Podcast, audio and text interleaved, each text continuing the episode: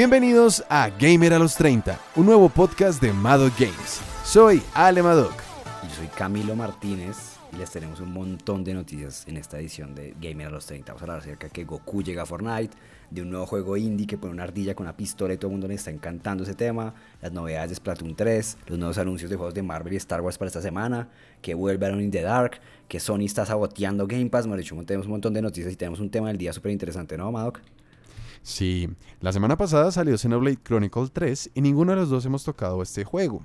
Así que hoy vamos a hablar sobre aquellas franquicias de Nintendo que nunca hemos tocado y por qué no se ha tocado o por qué nunca las hemos jugado. Sí, eso es, el curioso tema porque sabemos que la gracia de Nintendo son sus franquicias únicas, porque nunca han sido muy buenos para hacer los mejores tratos de, terceros con otras compañías. Entonces es, interesante como porque uno no toca una, un exclusivo de, Nintendo, eso es bien curioso. Pero pues nada, entonces empecemos ya con las noticias. Vamos con noticias y es... Vamos a hablar acerca de lo que... De, seguramente la, frase más rara que hemos dicho hasta ahora en ese momento en el podcast. Y es que hay una ardilla con una pistola. y a la gente le está encantando ese tema. Y después nada, digamos que Twitter lo que hizo fue coger un pequeño video desarrollado en Unreal 5, que es el, motor ahí eh, de, desarrollo de videojuegos, en que básicamente hay una ardilla con una pistola y tiene una física súper increíble como maneja la, como la, la pistola y ahorita todo el mundo quiere la ardilla con la pistola. Y yo creo que esta, ese tipo de lanzamientos se, impulsan por tendencias y este juego que por ahora solo tiene el nombre de una ardilla con una pistola, literalmente se llama así. Yo creo que es una de las tendencias como Goat Simulator, el de simulador de cabra, que te va a sacar la, tercera entrega. Ese tipo de juegos que son un... Y de hecho el, desarrollador de, de, la ardilla con la pistola dice que es un juego de sandbox. O sea, básicamente un juego en que botas a tu ardilla tendrás un mundo abierto y puedes hacer un montón un mundo de cosas. abierto, sí. Exactamente. Estoy acá que la ardilla va a manejar diferentes armas, que también va a tener bastantes ataques cuerpo a cuerpo. Y tiene una física súper divertida, porque tiene una, creo que hay una, un, GIF que está corriendo por ahí que tiene una mini Uzi, eh, la ardilla, y cuando dispara hacia el piso puede como volar por eso, porque se la lleva el impulso de la pistola. El impulso de la pistola por el peso de la ardilla, está, está eh, bastante interesante. ¿Quién más es el que tiene pistolas que va a entrar a, a Fortnite? Ah. Goku va a tener pistolas ahora. Eso me encanta de Fortnite. Fortnite tiene un montón de franquicias, pero le pone armas a un montón de personajes que yo creo que no utilizarían un arma, como Batman, como Spider-Man, como Superman, Naruto. Bueno, no, sé, Naruto de pronto sí utilizaría una pistola si, estuviera en la actualidad. ¿Cómo que no? Pues no lanza como estrellas ninja y no lanza ese tipo de pues, cosas, cuchillos. pero pues son muy, muy de, de la, del Evo de, de los ninja no están ahí con, con un arma, una ametralladora listos para atacar si fuera Bueno, pues yo diría que Naruto utiliza una pistola. Dejen en los comentarios, por favor, si Naruto utilizaría una pistola o Goku no la utilizaría. Sé que Goku no la utilizaría, pero igual Goku va a llegar. Igual la tiene. Sí, Goku va a llegar a Fortnite. Eso es, eso eso es el tipo de, cosas que hace mucho tiempo se han estado hablando, muchos rumores y por fin llega. Em, el anuncio es para el 16 de agosto, o sea, seguramente nosotros estamos grabando un día antes de eso y seguramente cuando ustedes escuchen el podcast ya se sabe cuál es el anuncio. Pero lo bueno es que nosotros tenemos ya la filtración del anuncio, así que podemos empezar a hablar del anuncio sin que parece que estamos ahí mirando el futuro. Entonces, ¿qué, va, qué viene en, el, en, el, en, el, en, este, en este paquete que van a vender ahí? Pues para, los que, digamos, juegan no han jugado Fortnite, Fortnite tiene una tienda en la que la tienda básicamente tiene unos paquetes que venden ahí de con las personas que van saliendo o esos, esas alianzas que salen. O sea, el paquete Goku no viene con, digamos, el, el, el Battle Pass no viene con el Battle Pass, viene en la tienda para venderse. Entonces, ¿qué tiene? Tiene a Goku, tiene a Vegeta, tiene a Bulma y tiene a Bills. A mí se me hace una selección. Sí, tiene a Bills y a Bulma. O sea, entiendo que este Goku y Vegeta, pero la selección de Bulma y Bills se me hace muy curiosa. O sea, pensé que iba a poner, iban a poner un Piccolo ahí. Pensé que iban a poner a un Freeza. Pensé que iban a poner a un Cell. ¿Me entiendes? O sea, como personajes que la gente reconoce más, como villanos. No sé si Bills... Bueno, pero tal vez, tal vez Bills, es que Bills fue como el reinicio de Dragon Ball, ¿no? Con todo el tema de los dioses y volverlos a traer otra vez al anime, entonces marcó mucho, sobre todo en la generación actual. Y Bulma, pues Bulma siempre fue la compañera de, de, Goku desde Dragon Ball, entonces yo creo que también como por tener esa... Eh, y Bulma es la, única que la única que utilizaría un arma ahí sería Bulma. Que, sí, que realmente le funciona. Ella es, de hecho sí, la que, la que debería utilizar un arma es Bulma. ¿Qué más está ahí? Están, tienen diferentes skins también Goku y Vegeta. Tienen el modo Dios y el modo Instinto ahí puestos. Tienen, tú sabes que en, pues en Fortnite uno cuando cae al mapa cae en un glider, en, una cosa que va volando. Entonces tiene la nube voladora. La nube voladora y el báculo, supongo yo. No, tiene la nueva voladora Shenlong y oh, una nave y la, y la, nave Saiyajin, la esferita ahí, que asumo que sería la, nave con la que uno puede ir con con quién, con Vegeta.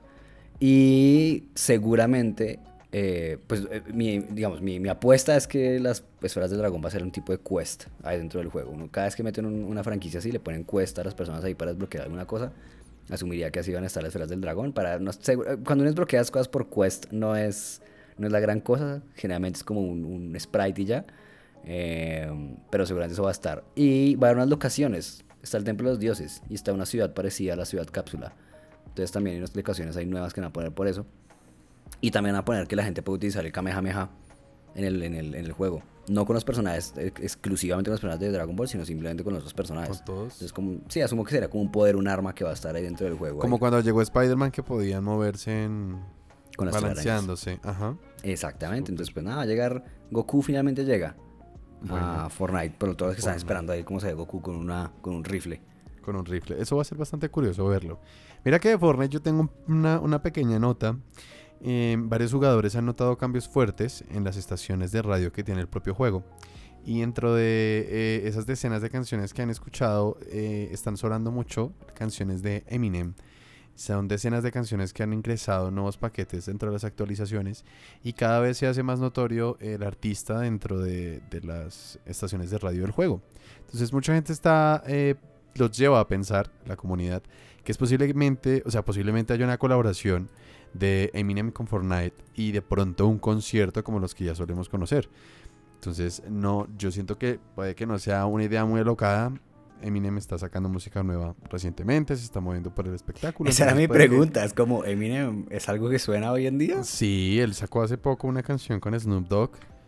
Así que pues nada, esperar a ver si dentro de las próximas actualizaciones llegan a, informar algo de Eminem y ver qué más cositas llegan a Fortnite. Pues sí, un rapero con un arma.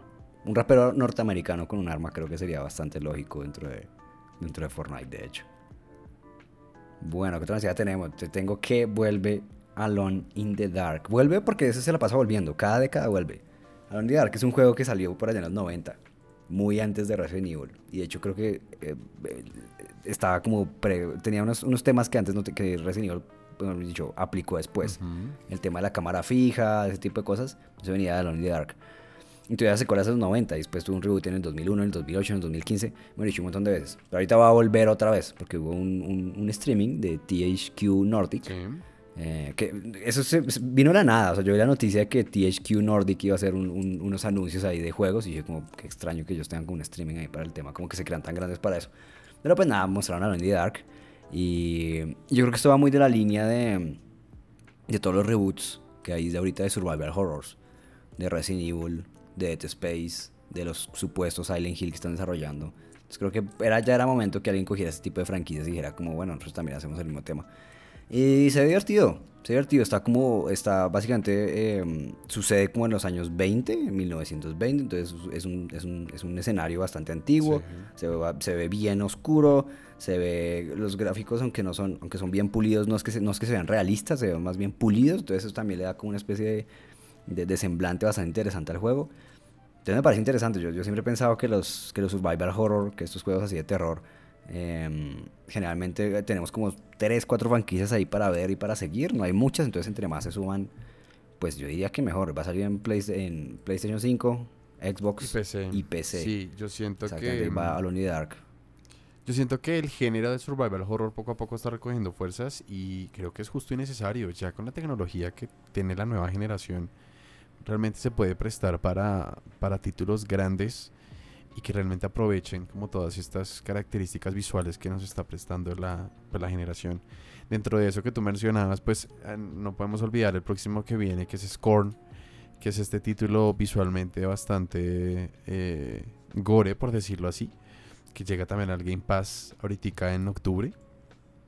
Se horrible eso. El juego tiene una ambientación fuerte. Creo que está basado en el arte de H.R. Geiger, el, tipo que diseñó el Alien y bueno, el, que tiene todo esto, o sea, todo el arte de él era justamente como Scorn. estoy, siempre, estoy siempre seguro que está basado en el arte de él, porque es un arte como sexualizado y mecánico y creepy y es así. Pues Scorn se ve así, justamente como, como un montón de, de, todos esos temas ahí puestos.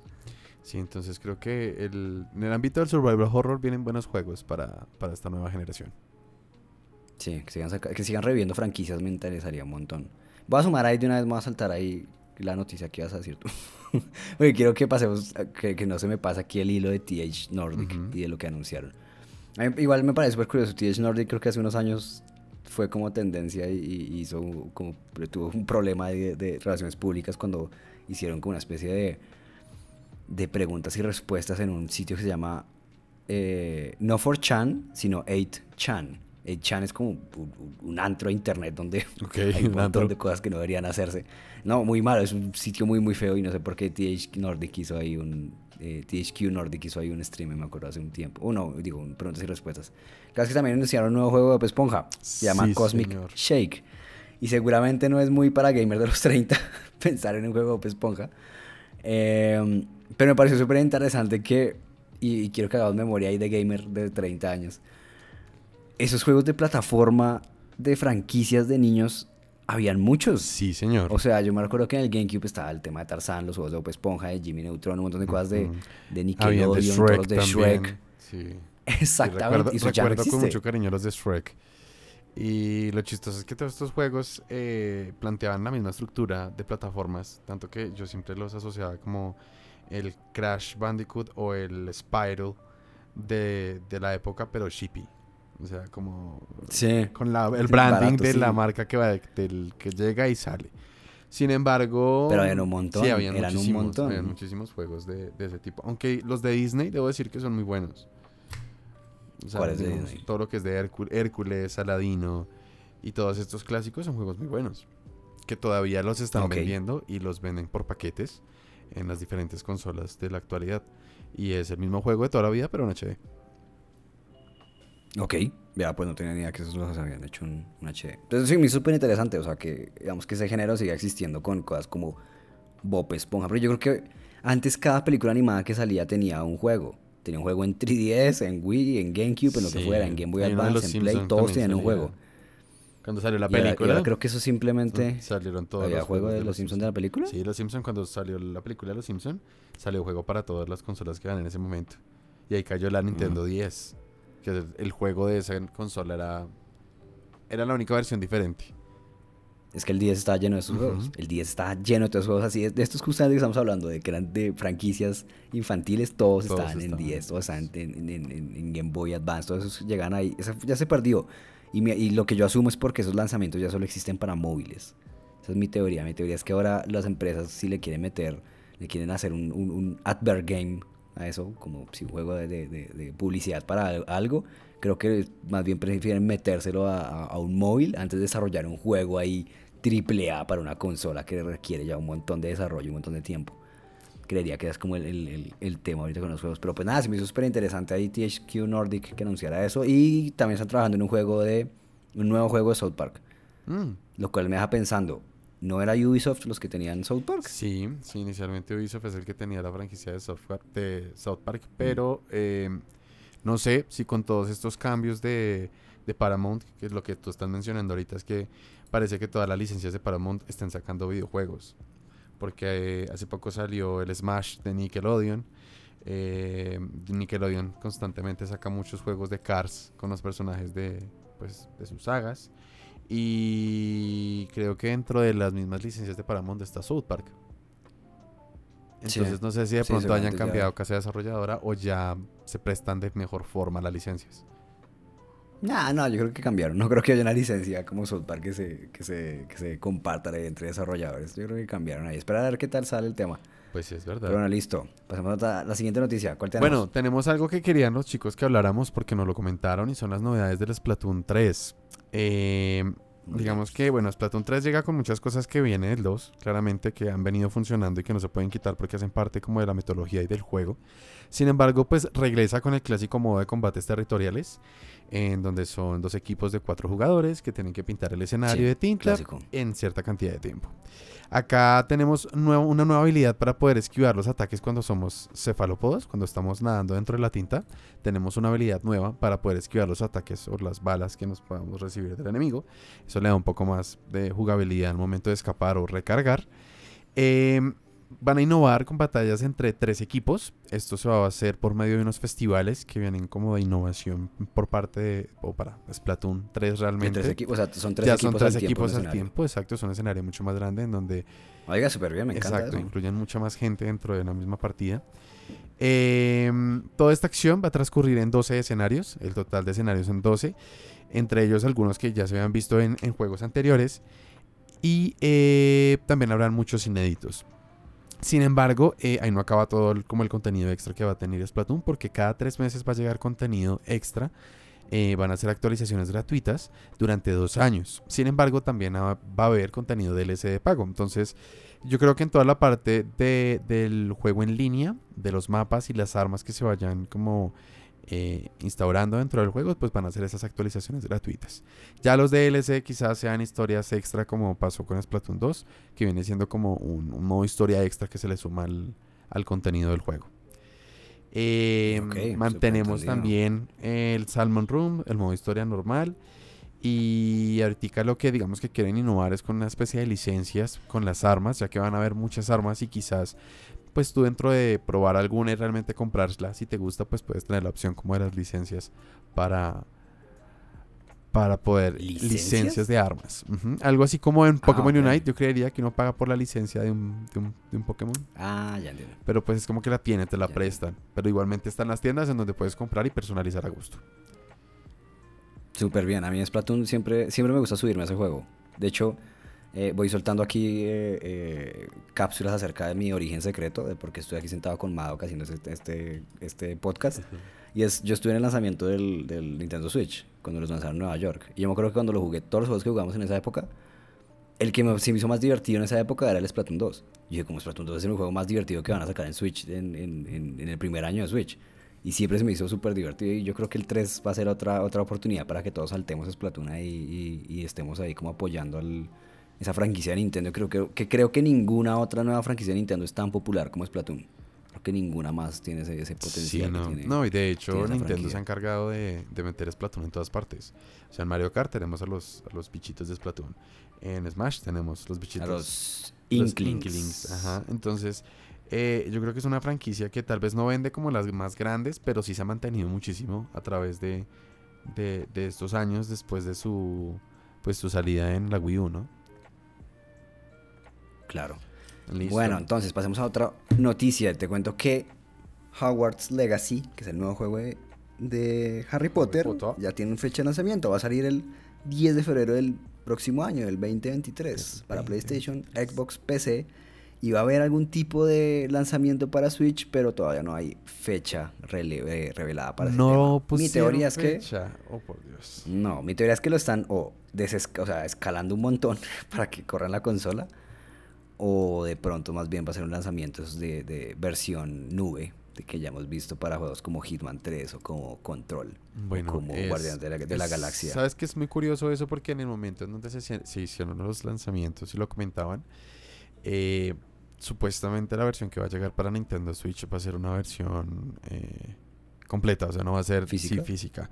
Pues tal vez no sé si física. Yo leí que era física, o sea, que hay, un comentario que la gente hacía acerca de cómo es que va a ser una versión física, entonces quiere decir que de pronto sí es el juego full, full, full. Sí, yo creo que Después, no es normal que, digamos, algunos títulos como, digamos, Crisis, los remaster de Crisis, primero salieron en Switch antes que en las grandes plataformas porque creo que eh, les faltaba más calidad para volverse un remaster para las nuevas plataformas, pero la calidad que tenía estaba suficiente para correr y funcionar en Switch y por eso se lanzó antes en Switch. Pero en estos casos, como digamos sucedió con Dragon Ball Kakarot, que salió primero en, en, la última generación y a los meses vino a salir en Switch de pronto con el contenido extra que fue saliendo antes de su lanzamiento eh, y salió un paquete más completo. Sin embargo, eso yo creo que lo hacen es más por tiempo de, de optimización del resultado final, porque es que ese juego es muy grande, es un mundo abierto, creo, creo que lo pintarán como mundo abierto. Hogwarts Legacy es un mundo abierto, exactamente, es no es un juego pequeño, es, sí, es bien grande, entonces pues se complica cuando se trata de Switch. Mm, pero pues nada, iba a salir este año, sale el próximo, quién sabe cuándo salga en Switch. O sea, si está para febrero 10 del próximo año, seguramente Switch salga un poco más tarde del mismo año, no creo que se demore tanto ahí o hagan que la puerta, que, esa ventana de lanzamiento sea tan larga. Eh, pues nada, eso es Hogwarts. Entonces hay que esperarlo para Switch si ustedes tienen Switch y si no, probarlo para PlayStation Xbox. o PC si tiene alguna de esas. A mí me parece interesante el tema de, de, Hogwarts Legacy, es porque o por fin puedan jugar con esta dinámica de la escuela, ¿sabes? Algo como lo que vimos en Fire Emblem Three Houses, que eso era un Harry Potter básicamente, donde todos estaban varias escuelas, una, digo, una escuela con varias casas y cada uno tiene sus personajes y todos tienen aventuras ahí en la escuela y tiene que ver con un, con un, con un tema mucho más grande fuera de la escuela. O sea, era súper Harry Potter el tema de Fire Emblem Three Houses. Yo cuando jugaba el juego decía como, ¿por qué no ha salido uno así de de, Howard, de, de, Harry Potter bien desarrollado. Y pues nada, ese será Howard Legacy, ya lo veremos el próximo año. Bueno, ¿qué otra noticia tenemos por ahí? Bueno, eh, vamos a hablar de Sony, de PlayStation. Eh, como ustedes saben, eh, PlayStation ha sacado ya varios títulos de su catálogo para PC. Y pues estos juegos han sido bastante exitosos. El último que lanzó fue Spider-Man. El remaster para PC resultó ser un éxito realmente para Sony, convirtiéndose en el segundo mayor lanzamiento de la PlayStation Studios en Steam, en donde pues está solamente por detrás de God of War. Eh, Spider-Man superó a títulos como Horizon Zero Dawn y Days Gone, alcanzando un pico histórico de 66.436 jugadores eh, según Steam DB que es como quien saca las, estadísticas. Entonces, eh, para su primer día de lanzamiento, de segundas en la lista de PlayStation Studio, por detrás de God of War. Muy bien, pues era esperable, o sea, digamos que de un tiempo para acá PlayStation está apostando a sacar sus franquicias de, la consola y ponerlos también en PC. Con unos años de diferencia, obviamente, pero lo está poniendo ahí. De hecho, el que sigue ahorita será el de, el de Last of Us, el primero remaster remaster, remaster, porque ya hay un remaster de, de Last of Us. Porque de Last of Us en un juego de PlayStation 3, después hacen remaster en PlayStation 4. Y ahora hay un nuevo remaster para PlayStation 5 con el motor gráfico de Last of Us, parte 2. Entonces ya creo que hay un, catálogo súper grande eh, de juegos de PlayStation en, en, PC. Y a menos que, que, que, de pronto ustedes sean como una persona que está como detrás de una franquicia que la tiene que jugar ya, ya en el momento, pues yo creo que ya se hace posible como simplemente esperar a que salgan en PC si ya subieron Spider-Man, seguramente después cuando salga Spider-Man 2 eh, lo van a subir. Van a subir el de God of War Ragnarok eh, de pronto dentro de un par de años o tres años. Entonces creo que, que, está divertido el tema de como poder disfrutar de estos juegos en PC, además con unas, con unas generalmente cuando llegan a PC tienen mejores gráficos. Sí, sí de hecho llegan, con, llegan con funcionalidades muy interesantes como eh, la pantalla ancha, donde no se pierde tanto contenido. Eh, la opción de jugarlo en 4K de forma nativa, em, de tener, digamos, todas las configuraciones en ultra y dar muchísima más potencia de lo que daba en la, en la PlayStation 4, pues mostrando como tal el ejemplo de Spider-Man. Pero todos llegaron con mejores configuraciones y mejor trato en tema de texturas, iluminaciones, sombras. Súper bien. Estoy seguro que debe correr exactamente igual que corría en el PlayStation 5 entonces, cuando salió el de Miles Morales y venía ahí el, el Spider-Man remasterizado. Pues bueno, súper bien que, que, las franquicias lleguen para la mayor número, el mayor número de jugadores. siempre Que todos tengan la opción de probar títulos que medianamente son exclusivos.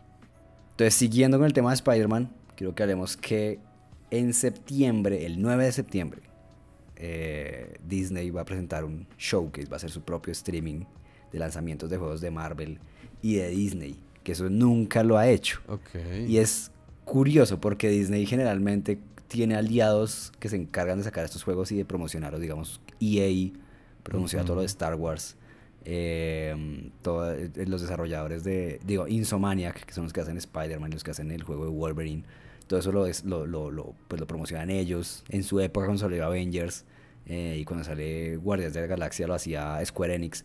O sea, como que todos o sea, tienen sus propias casas para ir eh, publicitando sus juegos, pero esta vez quieren hacer su propio showcase y poner ahí novedades de Star Wars, Marvel y Pixar, que es el tercero, es el que me hace más curioso, juegos de, Pixar, Para, para, que sigamos, sí, para que sigamos como, seguramente van a sacar un montón de juegos de plataforma, de lo que hablábamos como el de Bob Esponja, exactamente.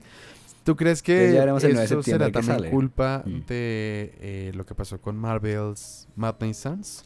Que fue nuestra noticia de la semana pasada. Ah, que lo, que lo, que lo hayan atrasado para poderlo mostrar en este showcase. No, no, porque digamos que Midnight Suns es un juego que lo han mostrado desde el año pasado, o sea, es un juego que se conoce hace mucho tiempo. Yo creo que el retraso de lanzamiento es... Sí, el, retraso de lanzamiento es algo que le pasa a todos, absolutamente todos los juegos que anuncian. Pues sí, no hay ningún... Es, es muy raro que un juego salga en la fecha que, que supone que tiene que salir. Yo creo que ahorita lo que veremos es de Star Wars, van a mostrar algo de Jedi Survivor, que es la secuela de, de, de Jedi Fallen Order. Eh, seguramente veremos un poco más detalles de eso, porque lo, único que hemos visto de eso fue un tráiler cinemático, o sea, de solo gráfico, o sea, no, no, no de gameplay, sino cinemático. Seguramente espero que muestren un tema de, de gameplay. De Marvel, seguramente, pues ya le da, hay, un rumor acerca de un juego de Black Panther, de Pantera Negra, eh, de mundo abierto. De pronto ahí muestran algo de eso. No sé si de pronto eh, novedades del Spider-Man 2, ya que ahorita acaba de salir Spider-Man en PC y tienen ahí como la prensa de su lado, sacar de también a hablar de Spider-Man 2 de pronto de Wolverine, del juego que anunciaron hace un año, ya, ya un año largo el tema de Wolverine. Eh, entonces sería divertido ver qué exactamente van a poner ese tipo de cosas. Y de hecho hay un proyecto con esta escritora y directora que se llama Amy Henning. Amy Henning es, famosa porque ya tuvo que ver con los juegos de Uncharted. Y tuvo como unos problemas ahí con el desarrollo y la sacaron y la volvieron a poner, la pusieron a hacer Star Wars y después ya no, y después sí, bueno, un montón de cosas así. Eh, pero ya está desarrollando un juego de Marvel hace rato. Entonces también es como que, bueno, ¿será que ahí van a mostrar exactamente de qué se trata el tema? Después, Genera curiosidad. El 9 de septiembre, el 9 de septiembre, sí, el 9 de septiembre les tendremos un capítulo seguramente del TEO con todas esas noticias de esos lanzamientos ahí de, de qué pasa con Disney y sus juegos. Pero a mí cada vez que pienso en Disney y videojuegos, me acuerdo de Infinity. ¿Te acuerdas de Infinity? Infinity son unos juegos, son unos figuritas como los amigos, básicamente. Eso eran esas cosas. Y les duró, no sé, dos años. De siempre me acuerdo de esos tipos de, de, que Disney trata de como de meterle mucho la ficha a sus, a sus, a sus juegos y no les da. Pero eso en cuanto al desarrollo de ellos, tener un estudio de desarrollo propio. Por eso cuando tienen como terceros, como un EA o como un Insomniac, pues ahí uno sí ve resultados de los temas. Es verdad. Bueno, ¿qué más? Bueno, nos vamos por las últimas ya para cerrar las noticias. Eh, vamos a traer las novedades que llegan para Pokémon Unite el próximo personaje, bueno, el próximo Pokémon que va a ingresar es Tiranitar. Este ya estaba confirmado con antelación. Sin embargo, se filtraron tres ingresos nuevos de, Pokémon que van a ingresar como al plantel de, Pokémon. Plantel, de Pokémon de Pokémon Unite. Eh, los cuales son Mew, Dodrio y Scizor. ¿Dodrio? O sea, no. Mew, Dodrio y Scizor. Entonces, Scizor comenzará como un tengo una duda, tengo una, duda de, tengo una duda de, ignorancia. Dodrio, o sea, cuando uno tiene esos Pokémon, ¿evolucionan durante el juego y no tiene a, al siguiente Pokémon? ¿o? Sí, eh, digamos que acá tú inicias con el Pokémon Baby y lo vas evolucionando y hasta la última fase, que es el que realmente elegiste. Hay unos que no evolucionan como Lucario, aunque sí tienen pre-evolución, pero en este caso sale Lucario completamente. Yo creo que es más como por el personaje. Entonces, Scizor comenzará como Scyther, pero eh, solo puede evolucionar si se elige alguno de sus movimientos en específico que lo lleven a convertirse en un Scizor. Eh, Mew tendrá como una habilidad que resete, o sea, resetea sus movimientos y va a poderlos ir cambiando a medida que la partida va avanzando. Eh, sin embargo, Mew será parte de un evento dentro del juego en el que se tiene que resolver cierta cantidad de puzzles. Sin embargo, no es algo muy seguro. También se filtró un nuevo mapa en el cual está Rayquaza. Eh, y pues se asocia bastante con el tema de que Mew aparezca como un Pokémon legendario que se pueda utilizar como, como cualquier otro dentro de las licencias de Pokémon Unite. Entonces, eh, todo esto se sabe gracias a un data miner que se llama Chico Eevee, que siempre es el que está muy pendiente de las actualizaciones de, del título y que siempre trae como mucho antes de que sucedan las cosas, trae todo, el, todo lo que se va a filtrar y todo lo que va a llegar al juego. Ok, ¿no hay más legendarios en el momento? ¿Sería mío el primero? Em, hay un semi-legendario. Sí. Y... Ah, no, mentira, si hay un legendario, está Jupa. Ah, Jupa está ahí. Tú dices que, que, que, que toca hacer unos puzzles para desbloquear a Mew. Mi teoría es que te va a tocar pegarle como una camioneta hasta que salga. Sería un muy buen puzzle, ¿sabes? Justamente así como el rumor de... Ese era el rumor de, que así salía en Pokémon Red and Blue. Tocaba pegar una camioneta, como era el tema? Con fuerza, sí, tocaba hacer con fuerza. Hay ciertos Pokémon en cierto nivel, a cierta hora del día. Y tenías que empujar así y salía Mew debajo de la camioneta. Y para llegar a la camioneta creo que tocaba hacer surf por otro lado porque no se podía llegar normalmente. Bueno, eso hay una cantidad de cosas. Me encanta esa época en la que nosotros, esto es puro game a los 30, que uno creía crecía con un montón de desinformaciones de los juegos y no había poder Pero mira que, la, mira que la magia de... Comprobar esa información. La magia de, comprobarlo era hacerlo. Entonces uno gastaba un montón de tiempo cumpliendo una cantidad de objetivos que al final pues no te llevaban a nada, pero tu ilusión te llevaba a, a, lograr. No sé qué tanta magia hay en la desinformación, pero bueno. Pero bueno, listo. Bueno, Camilo, vámonos con... dime tú por qué no has podido probar Xenoblade Chronicles. Mira, te voy a decir una cosa. Yo jugué Xenoblade, el que salió para Wii U, que era con mechs, que uno se subía a unos robots gigantes. Y no pude, no pude porque Xenoblade es un RPG súper japonés, muy japonés. O sea, como que no es de mi tipo de, de, RPG. Eh, entonces nunca salté a eso y nunca salté de la franquicia normal. Lo máximo que he jugado será con cuando uno utiliza el personaje en, en Smash, pero el resto nunca salté a Xenoblade Chronicles. ¿Tú lo jugaste Xenoblade Chronicles? No, nunca. Nunca lo jugué. Vi muchos videos, vi mucho, digamos que las mecánicas. Y si es muy japonés, lo que tú dices es muy cierto. Tiene muchas cosas de exploración, tiene muchas cosas de mundo abierto que me llaman la atención. Y más porque la calidad gráfica que tiene, pues por lo menos ahorita en Switch, el 3, es muy bonito. Realmente explota la, la, la capacidad de la consola. Entonces siento que visualmente pues es un juego muy llamativo, pero nunca lo jugué, nunca tuve la oportunidad de probarlo. Y tampoco me incité a comprarlo. No te incitaste. Perfecto. Entonces lo que vamos a hacer es, vamos a mirar aquí una lista de las franquicias principales de Nintendo y vamos a decir rápidamente si la hemos jugado alguna vez o no la hemos jugado y si no la hemos jugado, por qué no la hemos jugado. Y quiero que la gente que nos está escuchando nos deje en los comentarios esas franquicias de Nintendo que nunca ha tocado, que, que digamos que podría ser un sacrilegio como jugador de Nintendo no tocarlas, pero que nunca la tocaron ella y nunca les, les llamó la atención, o sí les llama la atención, pero nunca lo han hecho. Entonces que nos compartan ahí, pero vamos a vamos leyendo aquí y ustedes ahí en, los comentarios nos van dejando ahí las respuestas. Entonces empecemos con Animal Crossing. Sí, le hemos tocado. Jugamos 200 horas de eso. En plena pandemia. Un montón de... Mi isla era la mejor de todas. Hacíamos minijuegos. Mm, debatible, pero... Eh, no, sí, era, eh, me acuerdo que lo que hacíamos era coger las islas y transformarlas como en, en, juegos. Y nos invitábamos a eh, jugar y dábamos premios. Exactamente. Era bastante interesante. Ya listo. Check, Animal Crossing, Fire Emblem. Yo sí lo he jugado. Fire Emblem yo lo jugaba. Yo lo empecé a jugar desde GameCube, y me acuerdo que en GameCube no me gustaba mucho porque los tiempos de carga eran muy largos. Entre, entre cuando ponía un personaje a atacar a otro y salía animación del ataque, se demoraba un montón. era Path of Radiance, si no me equivoco. Entonces, pero igual ahí seguí con el juego. Salté a 3DS, salté a Switch y lo seguí jugando. ¿Tú has jugado? Yo jugué el de Nintendo 3DS, pero no, no, no me conecté. O sea, es un juego lento, de mucha estrategia y de combate por turnos que uno debe tener el mood para jugar algo de ese, pues digamos que con esas características. Y realmente no, nunca, nunca, nunca eh, di con el momento justo de jugarlo que tuviera el mood de jugar un juego por turnos así. Entonces no, me entró en reversa el juego. Yo creo que Three Houses es el que todos deberían jugar ahí, porque es donde explotan mucho una cosa que, digamos, tú sabes que Fire Emblem, el, juego móvil, es el juego que más plata le ha dado a Nintendo en móviles, o sea, más que el Mario, más que cualquier otro que ha lanzado. Fire Emblem lanzado. ¿Sabes por qué? ¿Por qué? Porque todo el mundo quiere sacar a todos esos eh, a, todos esos personajes sexys en su celular. y entonces le meten plata ahí para sacar a esos personajes sexys. Y yo creo que esa es la gracia de Fire Emblem. Digamos, el Tree Houses, Tree Houses es que tú tienes toda tu, tu, escuela y tú vas cogiendo tus personajes y, y, y y digamos que sales con ellos y puedes tener como citas de té y, y, de hecho en el DLC puedes como meterte en un, en un baño como en un sauna porque esos juegos son horny, son juegos horny la verdad. Tienen la estrategia, pero la gracia es que todos son sexys en ese juego y por eso se encantan. Pero bueno, siguiente juego, Kirby. Sí, probadísimo. Desde la Super Nintendo.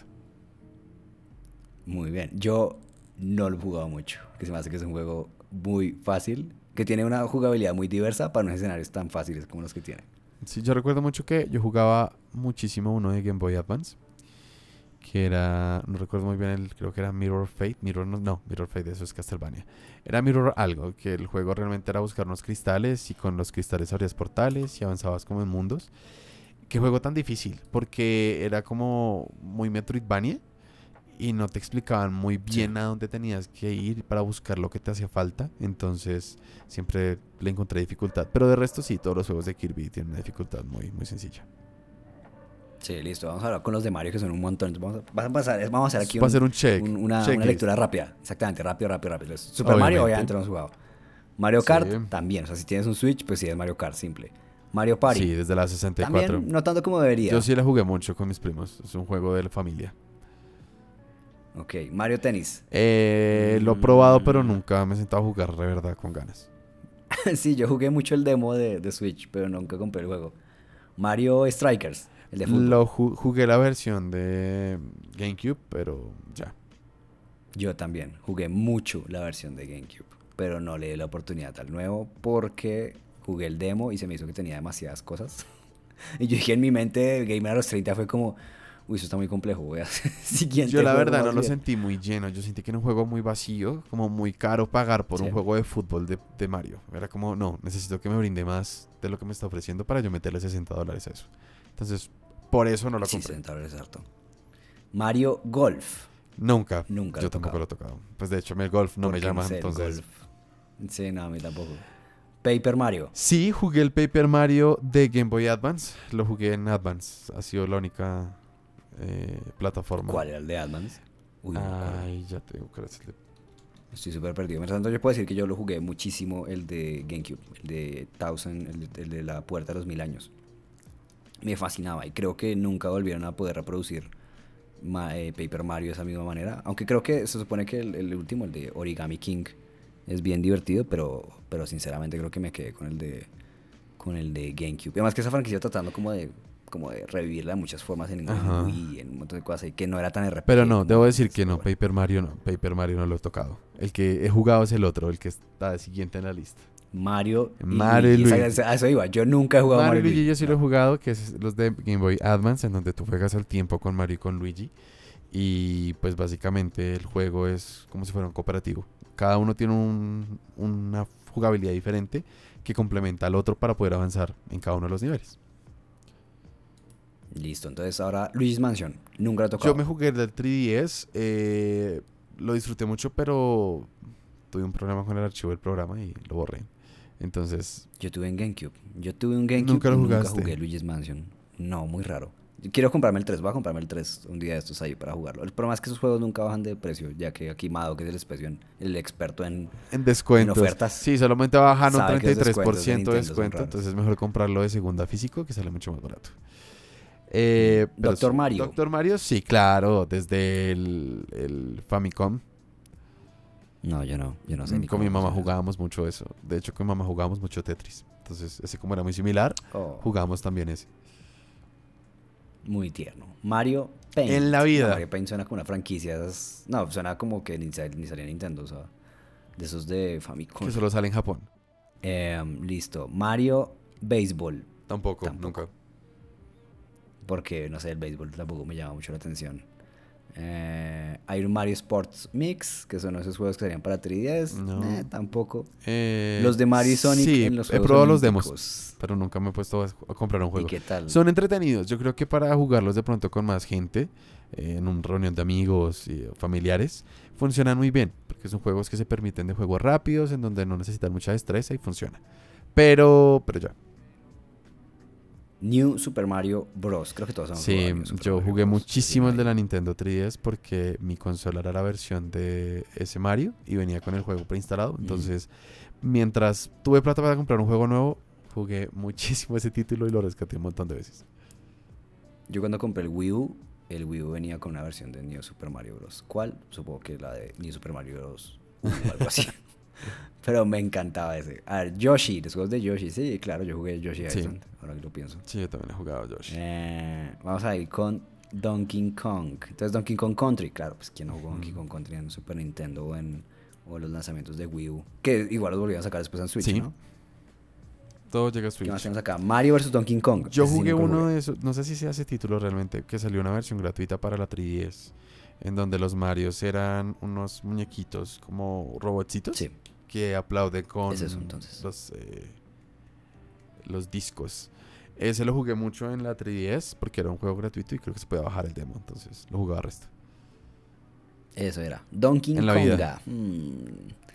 Donkey Kong es una franquicia interesante. Algún día deberíamos hacer como una, una revisión de eso, pero no, tampoco jugué Donkey Konga, pero se me hace súper interesante el experimento. Y pasamos a Wario. A mí me encanta el personaje de Wario, pero nunca me he sentado a jugar, digamos, un Wario Land. Eh, yo Wario Land. No, nunca, pero es que eso es como del Game Boy. Mm, había uno para, o sea, sí, es, es, hay unos de Game Boy Advance, ah, hay unos de, sí, han venido saliendo para diferentes, para las portátiles. Nintendo, o sea, el clásico, exactamente. Había uno de GameCube en 3D, o sea, que ya era eh, plataforma en 3D. Eh, y creo que ahí quedaron esos juegos de, de No, yo nunca. WarioWare. WarioWare sí. Yo recuerdo que hace muchos años una amiga tenía su Game Boy Advance y tenía ese WarioWare. Era el único juego que tenía. Y... Metroid. Pasamos a Metroid. Sí, entonces jugamos sí. Metroid. Todos los de Metroid. Pues no todos, pero sí. Sí hemos jugado Metroid. Todos los hemos jugado, sino porque tenemos una consola Nintendo. Tenemos que tener Metroid. Listo, vámonos a otra, otra marca de las grandes, Pokémon. Listo. Pokémon Conquest. Suelte dos títulos ahí. Ese es el de el, como el Fire Emblem. Sí, sí de estrategia. Listo, sí, lo jugué hace mucho tiempo. Yo ese no lo, pues, lo he visto, pero no lo he jugado. El siguiente sería Pokémon Mystery Dungeon. No, no lo he jugado. Creo que se me hacía un poco aburrido el tema. Ahí es donde uno es un Pokémon, ¿cierto? Y hace amiguitos, y hace grupitos, y hace misiones. Sí, eso lo jugué yo alguna vez. Pero pues nunca rescaté nada. Ningún juego de esos. Pokémon Pinball. No, nunca. Tampoco. Pokémon Rumble. Rumble es ¿Rumor es el móvil? ¿El que salió en móviles? Sí, claro. Voy a, abrir aquí el link de la lista que estabas viendo. Ah, sí, el Rumble, sí, en la 3 eh. salió el jueguito y creo que para celulares también salió. Sí, sí, sí. ¿Cuál sigue ahí más? Está Pokémon Snap. Pokémon Snap es un juego que tiene mucha, o sea, que la gente le tiene mucho, cariño, ¿no? Sí, por su versión en Nintendo 64. Pero yo Tampoco lo jugué. El Stadium, sí. El 1 y el 2 en el 64. Pokémon Troseil. En la vida, no sé qué es eso. No tengo ni idea qué es Troseil. Pokémon. Debe ser otra versión móvil de algo eh, Sí, es como esa primera versión de los Pokémon que han salido tipo Candy Crush.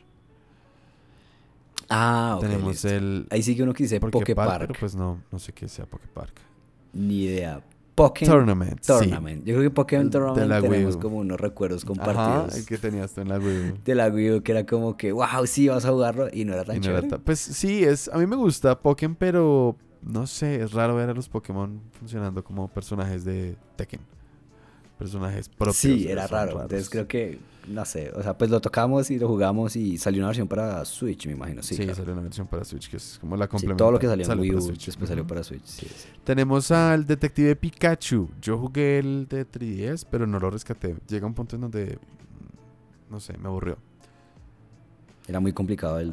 sí, eran, sí eran, eran, muy misteriosos esos misterios para mí. Entonces lo dejé a un lado. no, yo sí nunca toqué. Nunca toqué Detective Pikachu. Eh, bueno, ahí, listo, digamos. ya, casi llegamos al final de la lista, menos mal. Splatoon. yo jugué Splatoon, pero jugué cuando estuvo un mes gratis para la Nintendo Switch, por el online. Y lo disfruté como nunca había disfrutado un juego. Me gustó muchísimo. Yo pensaba comprarme el Splatoon 2, pero cuando anunciaron el 3, dije voy a esperarme al 3. Y desde que lo anunciaron, pues he venido esperando el juego. Pero lo he jugado muy poco y me gusta realmente mucho. Muy bien. Star Fox. Yo no he tocado Star Fox. ¿Nunca? Yo conozco. Oh estaba a punto de decir que era la franquicia que todos hemos jugado. Yo conozco la franquicia, la he visto muchísimo, la conocía desde hace mucho, pero nunca me he sentado a jugarla. Star Fox es bien interesante, o sea, porque le han tratado de, O sea, Star Fox es un, es un concepto que para para cuando pegó, o sea, para el 64 y para el Super Nintendo, em, era una jugabilidad, una jugabilidad muy simple que funcionaba en ese tipo de consolas y era el tipo de cosas que nosotros pedíamos en esa época y ya. Hoy en día, este tipo de jugabilidad le queda faltando mucho, le queda faltando un montón. Em, y yo creo que Star Fox hace rato necesita una reinvención bien interesante que no, que no, que no ha tenido, la verdad. Pero bueno, eh, igual Star Fox sí lo toqué ahí en, en eh, en, GameCube, lo toqué, lo toqué también en, en, Wii U, en Wii U fue que salió el último, si, no, si, no, si, no, me equivoco. Em, y ahí fue donde yo me di, ahí fue donde yo no te dije como no, estos juegos no están envejeciendo muy mal. Pero bueno, listo, Super Smash Bros. Sí, desde el 64. Creo que. Sí, claro. Todos hemos tocado Smash Bros. o sea, si tienes una consola de Nintendo, tienes un Smash Bros. Mario Kart. Yo no soy fan de Smash Bros, pero sé que tengo que tener la consola ahí para. El juego en la consola. Digo, el juego en la consola para jugar con la gente. Exactamente. Y The Legend of Zelda. Bueno, sí, creo que todos hemos jugado un Zelda en nuestra vida. También, sí. Es que a eso me refiero. Hay, como franquicias que son. Que sí o sí, si tienes una Nintendo, tienes que jugarlo o tener por lo menos experiencias de algunos de los juegos. Y aquí vamos a, vamos a leer los últimos que son de Wii. Ah, digamos que sí, le damos los de Wii. A ver si jugamos alguno de esos. Wii ajedrez. Mm, no. Ni idea. Wii Fit. los que tenían ahí, tenían, se podía La plataforma, sí, pero nunca. Wii Karaoke. No sabía que había un karaoke. Tampoco, pero no, se me extraña porque el Wii estaba lleno de mucho, de mucho entonces le dice, eso tiene un, es un nombre específico. Eh, se me olvida lo que voy viendo ahí para el siguiente podcast. De juegos que van saliendo simplemente para aprovecharse del, digamos, del boom de la consola, pero son juegos de buena calidad. Eh, Wii Play, Wii Party. El Wii Sports, es el único que, que sí recuerdo haber jugado. Sports es el que... Que ahorita llegó con el Nintendo Sport y bueno, puedo decir que en mi familia es muy popular el juego porque les gusta mucho poder jugar sin necesidad de oprimir botones. Solo moviendo sus manos. Claro, es que el Wii Sport, o sea, el Wii se vendió fue porque venía con Wii Sports. Por el demo, eso se les enseñó a la gente que podía jugar cualquier persona. Y, o sea, me parece súper interesante cuando Nintendo se mete en el experimento de, de, mostrar algo diferente ahí que no se parezca a las consolas que tenían, que tiene la competencia, y es donde gana siempre. O sea, con el Switch. Donde le da la accesibilidad a cualquiera que pueda jugar sin tener conocimientos básicos de un videojuego. Exactamente. Pues ese fue nuestro tema de la semana. Y vamos a pasar a algo que me llena mucho alegría y es que tenemos comentarios. Tenemos comentarios de la gente que escuchó el podcast anterior. Y vamos a leer unos comentarios y vamos a responder. Entonces, ¿quieres leer tú primero? Arranca, o tengo arranca, arranca para leerlo? Arranco con que Jorge Radi nos dice que me gustó un montón ese formato de podcast. Como he leído en otros comentarios, espero se hagan visibles durante el podcast. Pero buen ejercicio y a seguirle dando apoyo al canal. Hay otro, voy a leer otro comentario ahí para que estén ahí del mismo, del mismo tema. Y es eh, como siempre, voy a leer mal las cosas. me perdonarán si, pongo, si leo mal el nombre ahí. Joao del CIT dice que sé que la barrera de poner tu rostro o no en un podcast es bastante difícil, pero estoy seguro de que hay más de uno que disfrutaría del podcast aún más si pudiéramos verlos. Me encantó, sigan así, chicos. Bueno, ¿qué pasa con que nos pongamos la cara? yo, creo que no hay ningún tipo de barrera. Madoc ya sale en sus videos. Eh, a mí pues también no, no es que me, importe, o, eh, o sea, no es que tenga ningún problema con poner mi cara. Lo que pasa es que, bueno, ahí tenemos que, Digamos que tenemos subirle un poquito a la producción. tenemos que ver cuando hayan más entradas económicas para la producción, tener cámaras, luces y realmente que cuando lleguemos a, a mostrar rostros, pues sea un producto de calidad como han sido todos los productos de Sí, sí, o sea, si ustedes nos siguen escuchando y siguen eh, compartiendo el podcast y diciéndole a sus amigos y diciendo a todo el mundo que nos escuche y vamos a ir subiendo eh, vistas, seguramente en un punto vamos a empezar a decir como, bueno, ¿qué vamos a hacer más por, este, por nuestros escuchas y seguramente ahí pondremos el tema, porque tocará que cada uno compremos una buena cámara, tengamos una buena iluminación, como decías tú. Eh, es cuestión de eso, es cuestión de, es cuestión de tiempo. Es cuestión de tiempo, es cuestión de que lo pongamos detrás de un Patreon. que les pidamos que paguen por la versión en video, como hacen muchos. Eh, no, mentiras, no se lo haremos. O mentiras, de pronto sí. Bueno, yo, eh, yo voy a leer otro. ¿Cómo te Final Geek Colombia. Excelente primer capítulo. Soy un gamer de 33 y es el primer podcast que escucho del tema y lo genial, espero a futuro, es que además de armar comunidad podamos conocer juegos de todas las compañías y plataformas y algo de lo retro que muchos disfrutamos en la niñez. Y bueno, yo creo que sí, yo creo que en los siguientes temas pues estaremos hablando de muchos juegos retro que han venido como atravesando toda la historia de los videojuegos y, y cómo se han podido disfrutar y cómo se ha podido experienciar cada uno de estos títulos a través del tiempo, ¿no? Sí, creo que podemos hacer uno de esos temas del día, puede ser algo de retro. Hay mucho para hablar de retro ahí, ya hoy hablamos ahí de ese, de ese pequeño... De hecho, me parece súper interesante el tema de, esos juegos infantiles que llenaban las consolas y que ahora ya no existen. Para mirar algún tema de esos y, mirarlo y sacar un, tema retro ahí para que lo escuchen. Eso es cierto. Eh, pues yo quiero mandarle un saludo a Magic Anime, que dice que su papá y él de 25 y su papá de 50 años disfrutan los videojuegos y pues creo que han escuchado el podcast juntos, entonces saludo para ellos. Muy bien, qué chévere compartir en familia el tema de los videojuegos. Súper divertido. Antonio González nos pone, tengo 45, o sea, ya se nos pasa de 15 años lo del gamer a los 30. Y sigo jugando desde el competitivo como Destiny 2 hasta Pokémon. Eso es ponerle el alma. Súper bien. Yo creo que nosotros llegaremos a esa... Sí, sí, sí. Y además que son, son géneros súper diferentes. Sí. Muy bien. Destiny 2 es un juego que siempre quise saltar yo. Y, y he tratado de saltar varias ocasiones. Lo que pasa es que siempre llego y hay tantas actualizaciones y hay tantas cosas para explorar que digo como, bueno, la siguiente vez lo trato, otro día la trataré, pero la jugabilidad es increíble, entonces me parece súper bien que Antonio sí tenga la capacidad de subirse a Destiny 2 y que yo no la tenga muy bien por ese lado. ¿Tienes otro comentario ahí? O, porque tengo aquí otro más ahí. Tengo uno en el que. De hecho, e, esto me parece divertido que quisiera escuchar, porque creo que tuviste la información, pero no, no, no sé si escuché una opinión así clara del tema. Es que pone aquí Valeria García. Estuvo en el experimento, sería muy chévere verlos y que separen bien las secciones. Eso es verdad, Valeria. Deberíamos. Vamos a, vamos a. Yo creo que a futuro crear como una especie de cortinilla para las secciones. Una cancioncita, alguna cosa así. Y pone qué opinan del direct de Splatoon tú ya viste el direct, ya hiciste todas las noticias. Ahora dinos tú, Madoc, ¿qué opinas de Splatoon No, yo lo espero con muchas ansias. Y más con lo que les comentaba que no lo he probado como muy a fondo, el Splatoon 2. He visto muchos videos y conozco el juego, pero no he tenido la experiencia de jugarlo mucho. Eh, lo espero con muchas ansias. Yo creo que desde el momento uno estaremos acá en Mado Games jugando Splatoon 3. Y, y que espero que cuando pase podamos jugar todos en comunidad, aprovechando nuestro Discord. Muy bien, vamos a poner links de Discord en la descripción de este video, ¿no? En, las descripciones que vamos a poner sí, ahí sí, para, que, por favor se unan y hagan parte de la comunidad. Va a ser una aclaración que debemos haber hecho al principio del podcast. y es que también pueden encontrarlo en Spotify.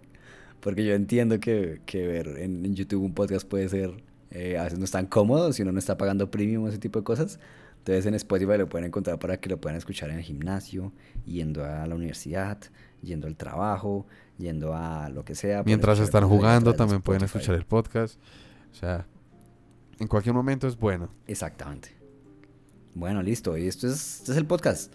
Este, es el segundo, podcast, de Recuerden dejarnos sus comentarios eh, por medio de nuestras redes sociales, por medio de YouTube o por nuestro Discord. Y espero nos escuchen en el siguiente capítulo. Perfecto por favor dejen los comentarios para que lo sigamos leyendo, porque esa es la parte que más me emociona de todo el podcast, poder interactuar con ustedes y poder leer los comentarios y tener esta mini conversación aquí. Y como siempre lo dijimos en el primer podcast, seguir creando esta relación parasocial para que alguna vez podamos vender, vender merchandising y nos compren el merchandising. Ese es el objetivo del podcast. Merchandising bien subliminal. Recuerden comentar, chicos. Les mando un abrazo. Saludos.